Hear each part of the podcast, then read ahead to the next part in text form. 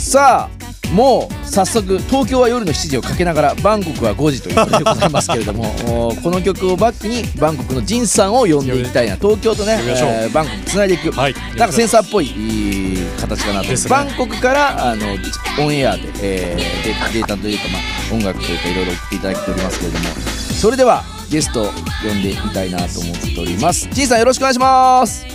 はい、よろしくお願いします。バンコクのジンです。よろしくお願いします。ジンさん時間は合ってますか？そうですね。あの2時間差なので今、えータイは17時、5時ですね。5時ですね、はい明るいんですか？5時そっちはそうですね。今まだ明るいですね。暗くはまだな。ありがとうございますじゃあそれではまずジンさんのプロフィール僕の方から紹介していきたいなと思っておりますす。タイバンコク在住なんと14年以上ということすでごいですね。えーイベントプロジェクトマネージャーあープロモーションプランナー営業戦略コンサルタントなどおフリーで仕事をしつつご自身でもタイインディーズでの音楽活動と日本とタイの音楽交流活動を行っていると。ちなみにタイで好きな場所は麻生区のタイムズスクエア前の野外コーヒースタンド。好きな食べ物はチムチュムということですね。はい。はい、ちょっとマニアックな。もう全然全然俺まずチムチュム分かんなかったんですけど。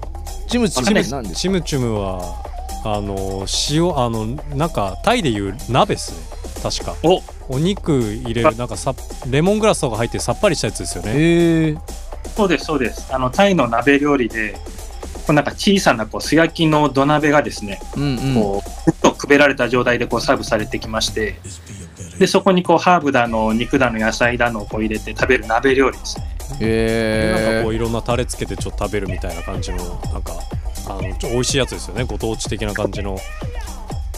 そうなんですよ。結構タイってあのこうタイ料理って辛いってイメージあると思うんえですけどめちゃく、ちゃありますありますねう。んこのチムチムはすごいこう優しい味で、こう野菜もハーブも取れるのでこう勝手に健康にいいと思って勝手によく食べてます。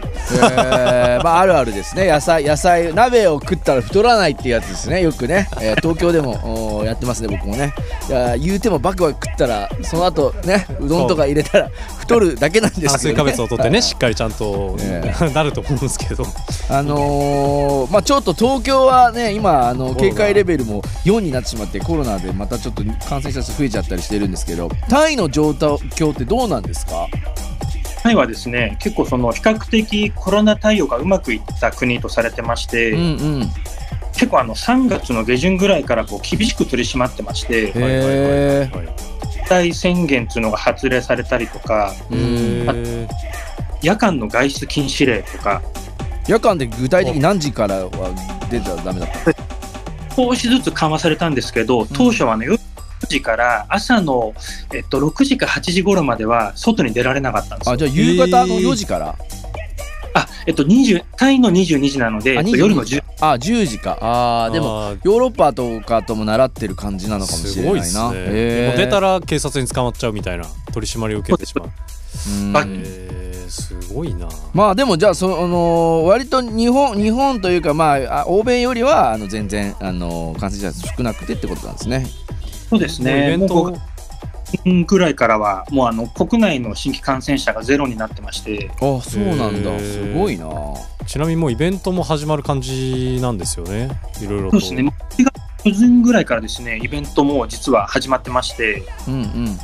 はい、ただやっぱりあのこういろいろ規制があって、そのマスクしましょうとか、あとうん検温しましょうとか、こうハンドジェルやりましょうとか、あのいろいろとこうソーシャルディスタンス守りましょうとかあるんですけど、うんのイベントとかも打てるようになってきて、で結構あの、ちょうど11月ぐらいから2月までって、あのタイが寒気と言われる、まあ、いわゆる冬になるんですけど、はいはいはいはい。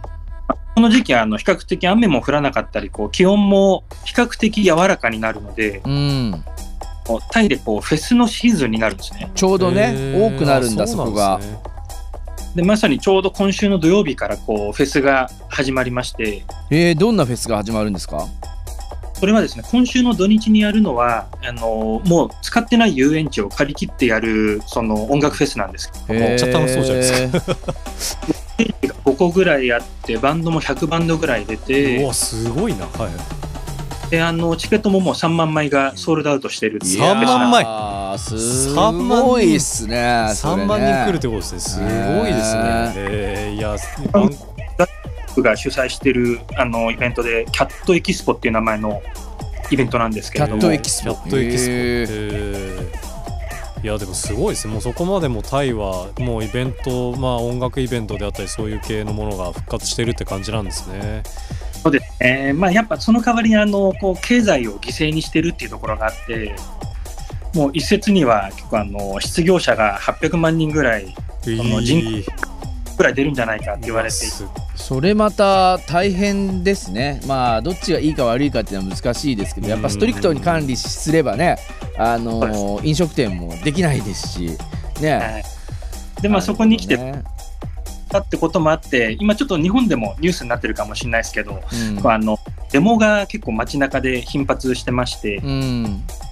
はい、であの今日とかもまさにあのこう大規模なやつやってるんですけれども、うんそのいろいろとこう入り組んだ事情が今回のデモにはありまして、へー。もうこれ語るだけで多分3、4時間必要になっちゃう じゃあそれはもうままたにしましょう。またまたにし別ましょう。でもうちょっとパ,、あのせっかくなんでバンコクにもともと住んだきっかけというかあー教えていただけたらなと思いますけれども。まあ、結構いろんな理由がこう複合的に重なってるんですけど、まあ、端的に言うとこうなんか思い切ったことがしたいなと思って飛び出てきたのが最初ですね。あじゃあもう、あのー向こうで勝負してやろうというか、あのー勢いも含めてですかね。結構そうですね。やっぱそうのいつか振り返った時にこう何も挑戦しなかったなって思うのが嫌だったんで、うんなんかやろうと思って飛び出して14年ぐらい経っちゃいましたね。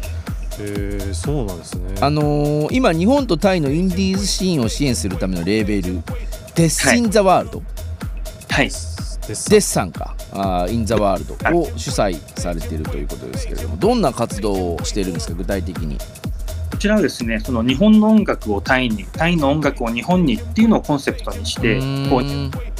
双方向の音楽交流のための活動を行ってまして、はい、さんにお世話になっているそのタワーアジアドアもこの活動のこう一環としてタイの音楽を日本にこう紹介させてもらってるんですけれども、はいはいうんうん。うん主だったものですと、例えばあのタイの国民的スターのこうスタンプ・アピワットさんって人がいまして、はい。去年トイズファクトリーからこうリリースしてあのサマソニとかも出演してる人なんですけど、日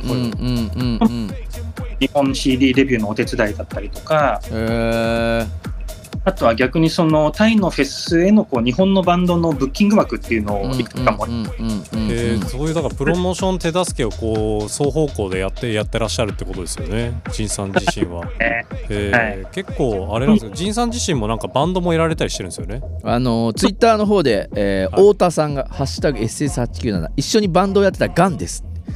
えー、ガンくんかな。